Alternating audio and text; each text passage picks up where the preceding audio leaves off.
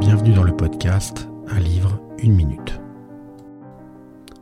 Aujourd'hui, Ombre sur la Tamise de Michael Ondage. Freud disait que la mémoire est un exercice d'imagination. Cette phrase seule éclaire ce formidable roman qui est construit comme les mémoires du jeune Nathaniel qui nous raconte, chapitre après chapitre, son enfance puis son adolescence dans le Londres d'après-guerre. Ses parents leur annoncent un beau jour à sa sœur et à lui qu'ils vont devoir partir à l'étranger et que les enfants seront tous deux laissés aux bons soins d'inconnus amis. Peu de temps après, ils découvrent avec leur tuteur, à la cave, la malle remplie des affaires que leur mère avait préparées avec eux avant son départ. Au fil du roman et au travers des souvenirs de Nathaniel, nous allons lever le pan sur de nombreux secrets familiaux impliquant ses protagonistes dans le monde trouble de l'Europe d'après-guerre et des règlements de compte entre espions de tous bords.